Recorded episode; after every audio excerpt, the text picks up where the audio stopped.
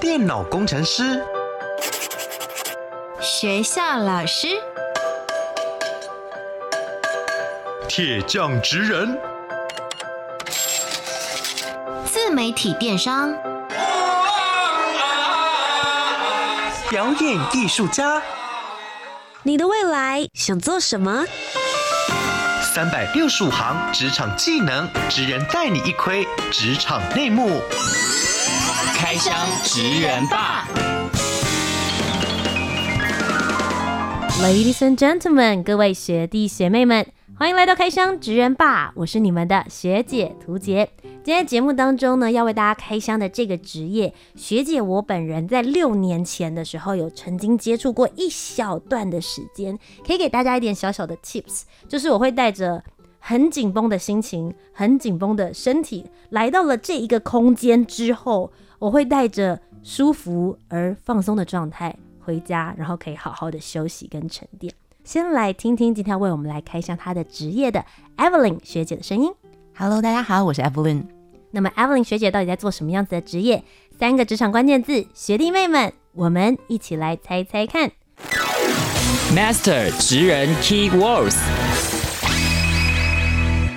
首先，第一个职场关键字是。不只是运动，我们更注重往内看。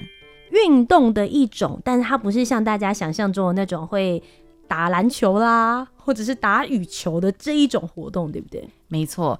比如说，一般人其实对我们这个职业第一个想象，十有八九是你筋骨是不是很软？但其实这个专业的重点并不是在。单纯的训练身体的弹性，它更多的会是提升我们内在的弹性。比如说，你如何打开你生命的空间，允许你生命有更多、更宽广的可能性存在，打开你的心。OK，所以不只是在肢体上或者是身体上，同时的话要往内看，也就是在心灵上面的弹性，没错，也是他们很注重的。那么接下来第二个职场关键字是，可以很修行，但同时也可以很好玩。对我来说，其实我会觉得我自己担任学生在学习这个东西的时候，我可能会更偏重是我内在的正念觉察，如何去看我这个当下。但当我在带领这样子的课程的时候，我会更希望可以带领学生是他用很轻松自在、开心的方式来体验这一堂课就好了，因为。这个东西它就是很生活化的一环。我希望你可以带走的东西，可能你不一定要学会很高超的技巧，可是如果你可以带着轻松的心情离开这个教室，那我觉得那就是你最棒的收获。所以听起来它很两面哦，就它同时之间可以是一个很修行的状态，也有学习的感受，同时也是可以让大家很放松、很舒缓的。刚刚其实 Evelyn 学姐也给了一些关键字，包含课程还有学生，所以我们可以知道他是一个老师，但是教什么类型的老师呢？第三个职场关键字也许能够帮助你猜到哦。当大家在放松的时候，我们都在工作，辛苦了。马上，第一个我会想到的事情是，也许是周末时间，或是大家下班之后的晚上时间，会是你们的工作时段。没错，其实我们的工作时间就很像是刚刚屠洁学姐所讲的，我们很常在可能是大家的午餐时间，或是晚餐时间会需要上班。我觉得最有意思的部分是，我的工作时间最早曾经是早上六点就上工，我最晚很有可能是晚上十一点才结束。哦天呐！所以大家知道了，不会是学校老师，学校老师没有这么拍苗，也不是补习班老师，也不是补习班老师，没有补习班老师那么早，对，太早了，大家还没有上开始上学，所以到底是在教什么类型的老师呢？麻烦 Evelyn 学姐帮我们揭晓。我是一名瑜伽老师，是的，今天要为各位学弟妹们一起来开箱的，就是瑜伽老师。为什么会想要请 Evelyn 学姐来？是因为我觉得很有趣的事情是。学弟妹们想一下哦，如果你想要成为一名瑜伽老师，你想得到你要大学念什么科系吗？应该台湾没有嘛，对不对？没有，真的。国外有吗？国外其实有。所以到底要成为一名瑜伽老师，你很热爱瑜伽，你要有什么样子的管道、什么样的机会，甚至要什么样的契机才能够接触到呢？今天我们就一起来听听 Evelyn 老师的故事。职人百科 menu，我是 Evelyn，我是一名瑜伽老师。我的工作是瑜伽教学和自我觉察引导，带领学生回归身心灵的平衡。大家最熟知的瑜伽，主要是身体层面的体位法练习。但其实瑜伽比起其他运动，我们更注重的是内在觉察的正念冥想引导。我们教学的目的都是希望能让学生在课堂中体验到身心灵的合一，再将这样子的品质带回到自己日常生活中，提升你的身心健康程度。那首先一开始想要先问一下 Evelyn 学姐，刚刚有提到了嘛，瑜伽老师没有对症的科系，那我很好奇，你大学念的是什么科系？其实我大学念的是正大新闻系呢。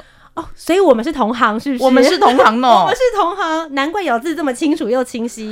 所以你就是背叛我们，没错，你就是背叛我们。Sorry 喽，你离开了我们，去了做瑜伽老师，你怎么做到的？新闻跟瑜伽，说老实，新闻就是一个很快速、很紧绷、很严谨的地方，但瑜伽老师对我来说，他的工作状态是完全相反的耶。没错，其实。也或许就是因为这个契机，我一刚开始其实真的在念新闻系的时候，嗯，我真的觉得我会是一个新闻人。你看起来很像，我真的就觉得我是。你看起来实事求是，然后什么事情你都会 on schedule，然后往自己的目标前进，感觉特质很适合当新闻人呢。我甚至 MBTI 测出来也是记者型的，嗯，很会挖掘真相的。没错。但为什么？为什么你后来没有继续往新闻发展？其实有几个部分，比如说媒体业的工作环境，大家也知道，相对来说比较高压。而我自己是一个对自我要求偏高的人，所以在工作的时候，我会发现我经常的抽离我自己。嗯，我会跟自己的体验很遥远。比如说，我曾经在念新闻系的时候，有很长的一段时间是，我发现我只能写新闻。我没有办法写出任何从我开头的文字。哦，你是说现在大家在社群里面可能会分享一些心得文，或者他发生了一些什么样子的事情？那个时候你没有办法写出这样从自我出发的了。没办法，我曾经有一次是我要写一篇自我介绍，嗯，我发现我没有办法写出哦，我是谁谁谁，我喜欢什么什么，我的专长是什么。我真的卡了很久很久。我后来怎么写？我后来用一个第三人称。写新闻的方式去描写我自己，我发现我才有办法碰触到我自己这件事情。其实当时让我还蛮，嗯，蛮震惊的吧。就是我发现我已经很远离我自己了，因为新闻的训练就是要客观、要中立，所以我开始有点不太知道我到底在感觉什么，我都在看别人，那让我跟我自己很遥远。那在你发现了这件事情之后，你是怎么样子来认识瑜伽的？这中间又是怎么样串联起来的呢？我第一次接触瑜伽的时候，其实大概是可能是大四的时候吧。我稍微查了一下，二零一五年的时候。OK，没有很遥远，没有很遥远。学校有个体育课是瑜伽课，我觉得哦，哦，这个东西很符合我的运动需求呢，因为我就不是一个喜欢。高度运动的人，比如说我不喜欢打球啊，我不喜欢那种会激烈的。没错，我就是不喜欢流很多汗，我就是觉得在室内可以吹着冷气，然后又可以上完我的瑜伽课，很棒，完成这个学分，完成这个学分很棒。所以我当时就选了瑜伽课来当我的体育课选修，这样子。那后来其实我就发现，哎、欸，其实瑜伽没有我想象中那么简单呢。比如说在第一次接触术式的时候，我就觉得。天哪，这个东西也太难了吧！我原本以为瑜伽就只是拉拉筋，跟大家想的一样。嗯、我就是抱持着一个我想要去拉拉筋的心态。结果老师让我们做术式的时候，我真的觉得天哪，我怎么可能做得到？我记得我第一次接触瑜伽的时候，我全身都在抖，然后一个动作老师做起来很漂亮，我做起来歪七扭八。没错，应该是一样的心情。我当时就是那样子的心情。嗯。既然如此，你已经觉得它很难了，怎么会还要继续往下学跟接触呢？其实我真的觉得那时候就是打开了一个缘分吧，就是我发现，哎、嗯欸，这个东西我不排斥，嗯，我这么排斥运动的人，我这么讨厌运动的人，但我不排斥这个东西，我觉得蛮有意思的。OK，所以这个东西就在我心里面有点像种下了一个种子吧。那后来其实是因为我自己是一个具有高敏感特质的人，嗯，那我从小就很容易过敏，那包含说异位性皮肤炎啊、过敏性鼻炎，这个大家可能常听到的。但在我大学毕业要出社会的那一段时间，其实我内在真的是经历了蛮巨大的压力。嗯，因为我当时就有一种，我想象我可以在未来的职场表现得很好，如同一个新闻人。可是其实有很多内在的冲突是没有化解的，变成是我出要出社会的这个时间，让我感觉到。莫名巨大的压力跟恐惧袭来，这个东西让我到最后爆发了蛮严重的重度异位性皮肤炎。所以那个时候其实有一点的状态是心理的压力反映在了身体上面，让你自己整体的状态，不论是身体还是心理，就都没有办法达到放松跟舒缓的效果。在这个时候，你再一次接触到了瑜伽。没错，在那个时刻，其实因为。当时吃了很多的西药，嗯，大家知道吃西药有个副作用，就是你很容易水肿。我不知道大家有没有这样子的经验。哦、然后我当时就觉得，我的天哪，我看起来很胖，所以我就觉得说，哦，不行，我再不运动，我真的是会毁掉。哇，可是你不喜欢在那边挥洒汗水啊？没错，所以我就想说，好，那如果说我今天。硬要选一个运动来做，我到底要做什么？嗯，于是我就想到了瑜伽。瑜伽，没错，我就开始 Google Map 打开，我就开始找我家附近最近的瑜伽教室在哪。嗯哼，我发现哦，好，可能离我家走路十分钟有一家瑜伽教室，它就是一个社区小小的教室，甚至只是在木栅的小小山坡上。嗯，第一个月我一个礼拜去它个五次。然后你好勤奋哦，没错，好学生哎。然后我我刚开始第一个礼拜，我也是觉得天哪，我为什么要这样折磨我自己？我到底在干嘛？我是谁？下犬式怎么这么难？怎么会这么困难？拜日是怎么这么累？老师到底还要做几趟？可以不要再做了吗？但我隔了大概半个月之后，嗯，我认真的瘦了四到五公斤呢。哦，你就知道我当时水肿有多严重。我就真的只是把我的水排掉。排掉我就很开心的在我的 Facebook 上面跟我的朋友分享，嗯、我朋友就开始被我吸引，想说：“哦，天哪，做瑜伽怎么那么厉害呀？”我也要一起去做瑜伽。所以你从那个时候接触到了瑜伽，也慢慢的爱上了它。但成为一个喜欢瑜伽的人，到变成瑜伽老师，这应该是不同等级的状态吧？没错，其实有非常多人，他可能是高度的瑜伽爱好者，嗯、可是他不一定会想要成为老师，老师算是机缘吧。我后来有一段工作经验是在做影像的制作，嗯哼，的企划。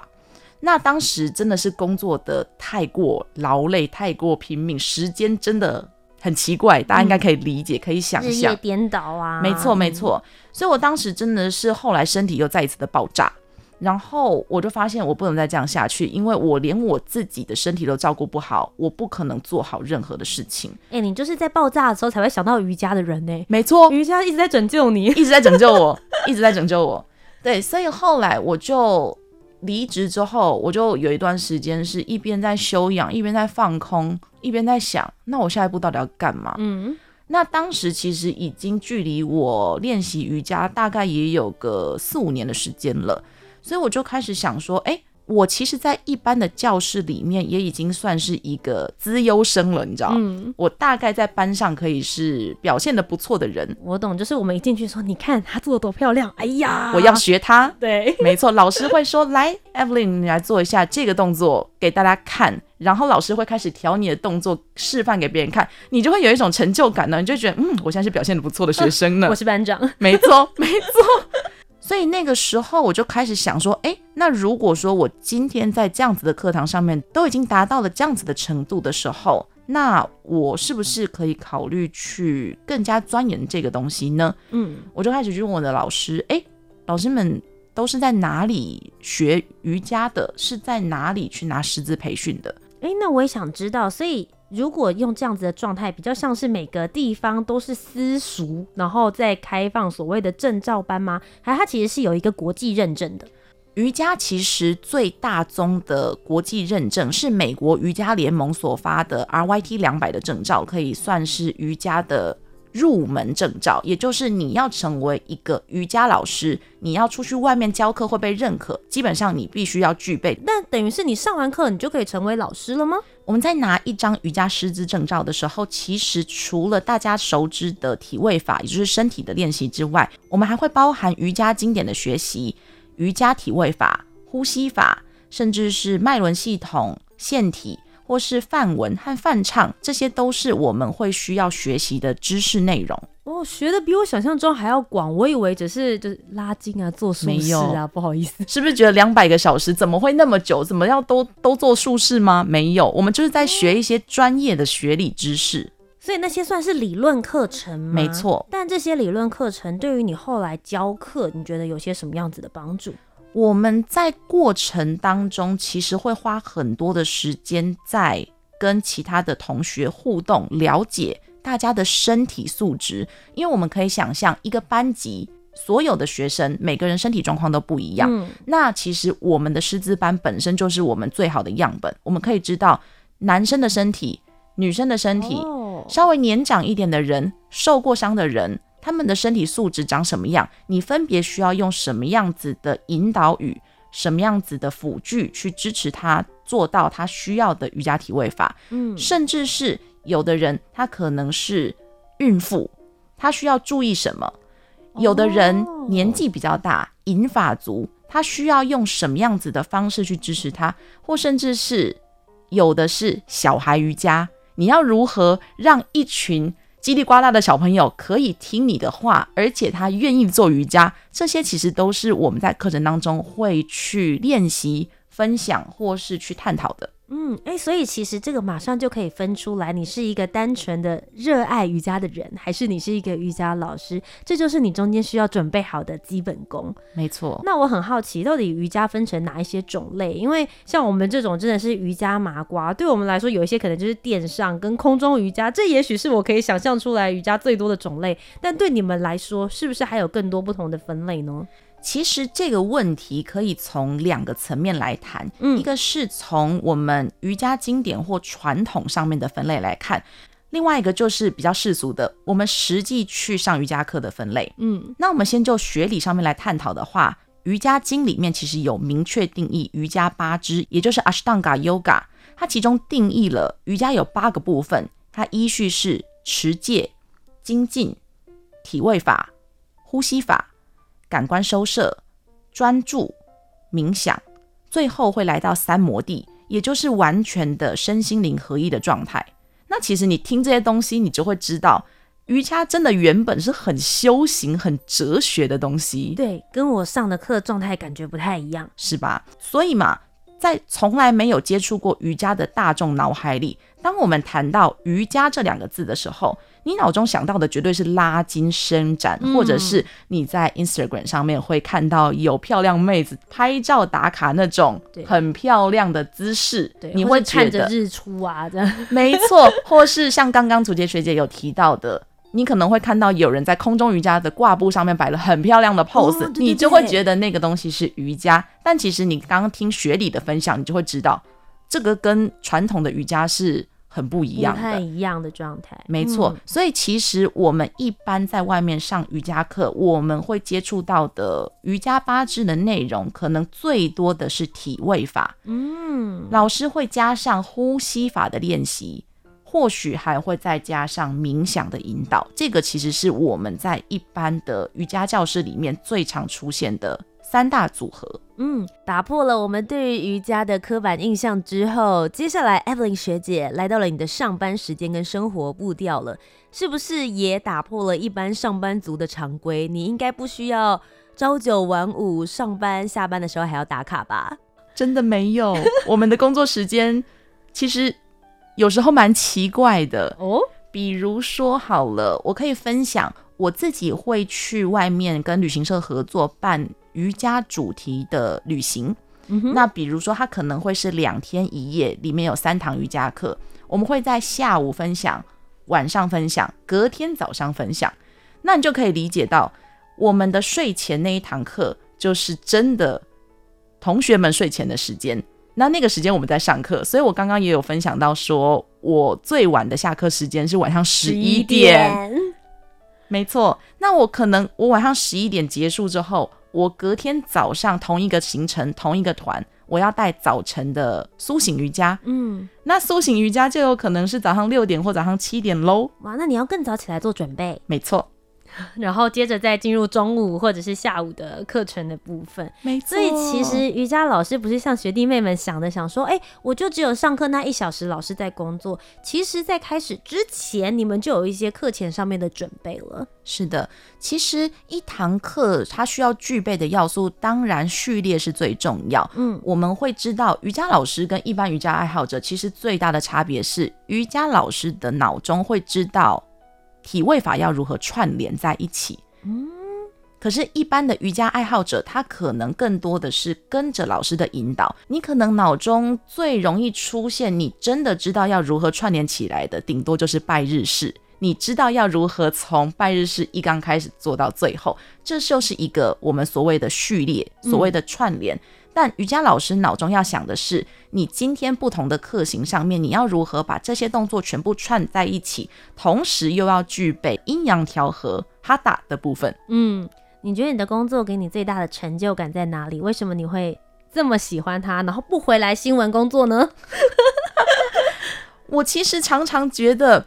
我必须说，我是一个真的蛮蛮懒的人吗？就是我常常会觉得，我要去上课之前，我真的觉得好累哦，好烦哦，我今天怎么又要去教课？可是我每一次到了大家在大休息的时候，我就会看到哇，大家躺着好可爱哦，大家怎么可以刚刚那么躁动，现在这么平静？因为你刚把我操的太累了。老师，我给你解答，我超喜欢大休息的，真的，我觉得学生都喜欢大休息。我每次进教室的时候，我刚开始就看大家今天很累，我就会开玩笑问大家，我说：“哎、欸，那我们要不要从头大休息到尾啊？”大家都会跟我说好。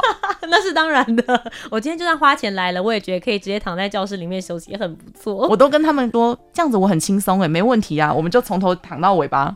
但真的就是照着你自己所安排的序列，然后让大家很累很累，然后最后倒下来大休息，那是你最有成就感的时候。不过我其实有观察到一件事情，想要问一下 Evelyn 学姐正不正确？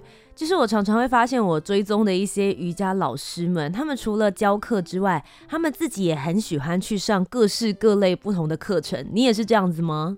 瑜伽老师就是一群很喜欢去上课的人，才会慢慢的变成瑜伽老师。你有发现吗？但你们上课也是上瑜伽类型的课程进修吗？还是说其实各式各类你们也会去涉猎？就拿我自己来说好了，我就真的是一个很喜欢上课的人。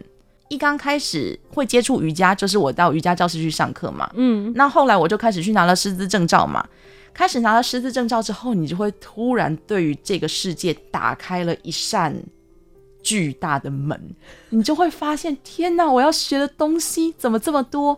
两百小时教的东西怎么这么浅？我这样要出去怎么跟学生分享？我怎么有办法排一堂课？嗯，所以开始就会有一些，比如说更加进阶的瑜伽解剖学的工作坊，嗯，或甚至是特殊瑜伽辅具的工作坊，比如说瑜伽轮，哦，或甚至是空中瑜伽。的挂布，你要如何的带到你的课程？嗯，这个也是会是另外的证照。嗯，那空中也有可能会分空中瑜伽、低空瑜伽，或甚至是那个环吗？对，环其实偏了马戏的成分了，哦，它比较不瑜伽。OK，对，比如说还有可能会是你自己有一些个人相关的兴趣，觉得它可以跟你的课程结合。比如说，你可能会发现，有的瑜伽老师他在大休息的时候会准备颂钵。哦，颂钵它会是一种声音疗愈的疗法，是那个嗡呀，就是敲下去会嗯的那个东西。哦，这个本身也有工作坊。嗯或甚至是有的人，他可能是原本具备呃芳疗的专业，他喜欢精油，那他可能就会想要再去把这样子的东西带到他的课程里面结合，嗯，那他可能就需要投资的会是精油，他可能会需要了解的会是中医经络相关的东西，他才知道要如何借由辅具、借由精油去结合到他的课程，那我们才有办法变成一堂所谓的芳疗瑜伽。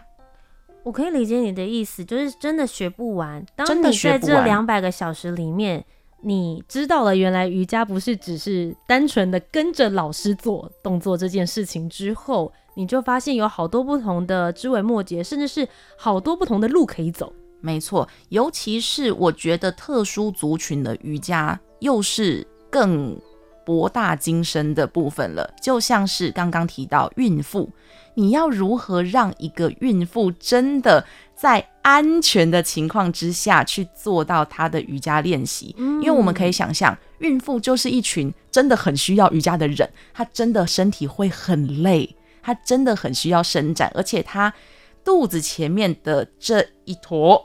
宝宝，她就是会让她在做一般的瑜伽练习的时候，跟别人的需求不一样。是，你要如何去照顾她的身体，同时你要如何去照顾他的心情？嗯，你要如何让他可以感觉到他在生活当中是被支持的，不是只有他来找你上这一个小时的课的时候，他觉得哦，我被老师拯救了。他可以如何的把这样子的品质又带回到他的生活当中？那当然不只是孕妇，其实所有的学生都一样。刚刚也有提到的，会是我自己觉得什么样子的时刻是最有成就感的，可能就跟这个有关系。就是当学生在课后来跟我分享，他可能心情上产生了一些或许变好、或许变坏的变化，有一些不一样，或是他终于发现，哦，原来我身体要这样运作啊。原来这样才是正的啊！原来我平常是歪勾起错的啊！我就会发现哦，他终于可以体验到他自己了，因为他真的跟他的身体好好的相处，回到了那个当下，他才有可能产生这样子的感悟，他才有办法有这样子的体验产生。当他可以分享这些东西的时候，我真的都会感觉到哇，我的教学是很有意义的。因为当他可以在教室内跟自己的身体连接，他就有办法在他的日常生活当中把这样子的连接也重新建立起来。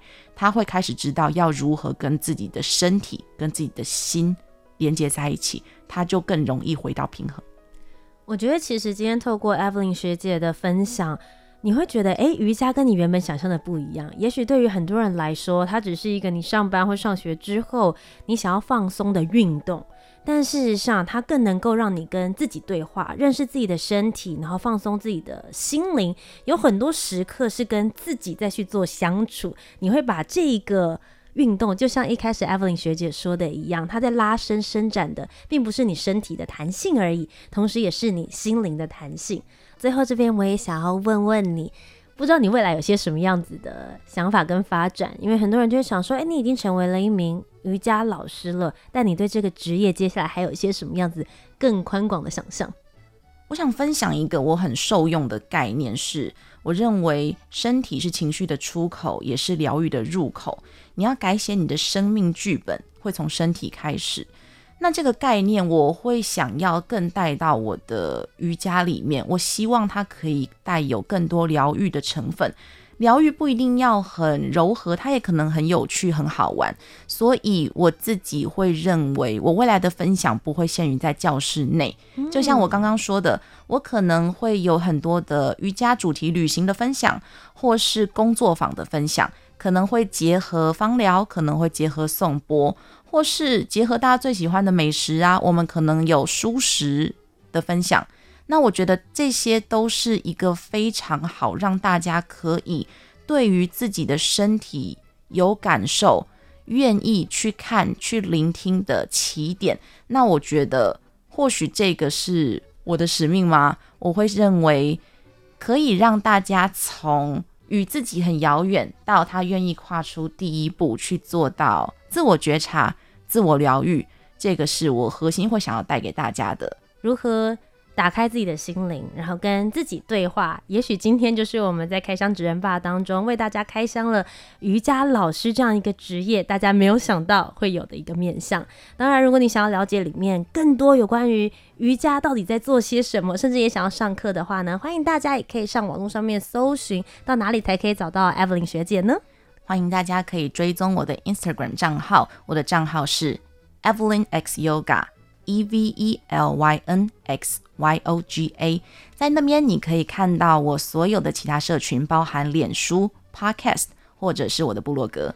今天再一次非常谢谢 Evelyn 学姐来到开箱职人吧当中，谢谢，谢谢。那么各位学弟妹们，我们今天就要下课喽。我是你们的学姐涂洁，我们下周节目再见，拜拜，拜拜。